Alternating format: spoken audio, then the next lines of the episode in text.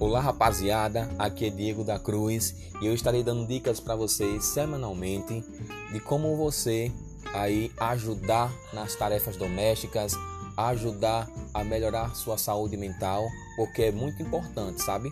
Durante esse período, a saúde mental é bastante importante.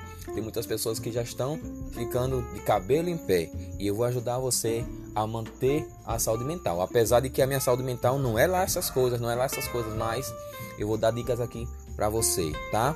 E a primeira dica que eu vou dar para vocês é leitura. Leia. Você tem tempo suficiente para fazer leituras agora em casa. Na próxima semana eu darei uma dica de leitura sensacional para vocês. Um abraço, fica com Deus.